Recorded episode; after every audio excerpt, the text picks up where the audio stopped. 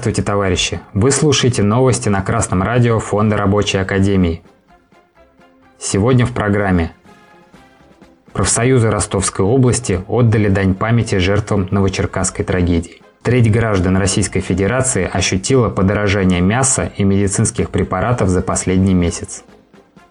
В Новочеркасске 2 июня при активном участии администрации города, городского координационного совета профсоюзов и фонда «Новочеркасская трагедия» у памятника жертвам Новочеркасского расстрела рабочих 1962 года было организовано памятное мероприятие. 61 год назад в центре города пролилась кровь трудящихся граждан, которые пришли, чтобы заявить о законных правах на достойную жизнь. Они не могли себе представить, что мирная демонстрация закончится трагедией, что последуют массовые аресты и суды с непомерными сроками заключения. Расстрельные приговоры, сломанные судьбы, 26 убитых, множество раненых, большое число осужденных, 7 расстрелянных – таков печальный итог этих событий. Жители города и гости, непосредственные участники и свидетели тех событий, почтили минутой молчания память ушедших жертв Новочеркасского расстрела а также возложили цветы камню на крови, установленному на площади, где развернулись основные события этих драматических дней. Новочеркасский расстрел рабочих ознаменовал собой контрреволюцию в СССР и начало реставрации капитализма. Причиной рабочей демонстрации и последующего расстрела явилось резкое 30% повышение цен на продукты первой необходимости и их искусственный дефицит. После 22-го съезда Коммунистической партии Советского Союза, очернения личности товарища Сталина и пересмотра партийной программы, ЦК КПСС стал на путь ликвидации плановой экономики в СССР и постепенного перехода на рыночные рельсы.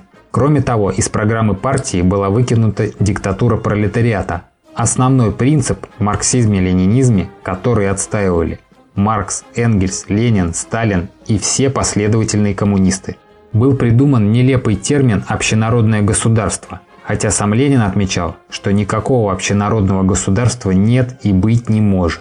В государстве господствует тот или иной класс. Советский Союз был государством рабочих и крестьян, потому как вся власть сосредотачивалась в руках этих двух классов и осуществлялась ими через Советы. Тем самым Хрущев и его приспешники произвели ревизию в марксизме, предали дело Ленина хоть и называли себя настоящими ленинцами. Они никогда и не были коммунистами. Находясь в рядах коммунистической партии, такие люди, как Хрущев, ждали своего часа, чтобы показать истинное лицо. Это случилось после смерти Сталина. Товарищи рабочие должны всегда помнить об этой трагедии и понимать, что человек, сто раз называющий себя коммунистом и красящий себя в красный цвет, не всегда на деле является таковым. Настоящего коммуниста судят по его делам, а не словам. По данным Федерального агентства новостей, почти каждый третий гражданин Российской Федерации указал на заметное повышение цен на мясо в течение последних четырех недель.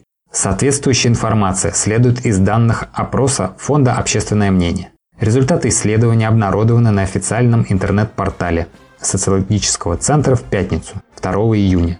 Повышение цен на лекарственные препараты за последний месяц текущего года отмечают 34% россиян. Социологическое исследование проводилось с 26 по 28 мая 2023 года. В опросе приняли участие около полутора тысяч опрашиваемых. Основной возраст респондентов варьируется от 18 лет. Опрашиваемые были из 104 различных населенных пунктов России. Инфляция – процесс управляемый. Он присущ капиталистической экономике и является средством закабаления рабочего класса и всего трудящегося населения. Неудивительно, что его замечают граждане. Прежде всего, это удар по карману трудящихся и платежеспособности населения. Инфляция влияет на цены всех товаров, кроме товара «рабочая сила». Красное радио Фонда Рабочей Академии напоминает товарищам трудящимся – что единственным действенным средством борьбы с инфляцией является организованная профсоюзная борьба на предприятиях, заключение профсоюзами прогрессивных коллективных договоров, в которых будет указано повышение реального содержания заработной платы трудящихся. С вами был Артеменков Дмитрий с коммунистическим приветом из города Загорск Московской области.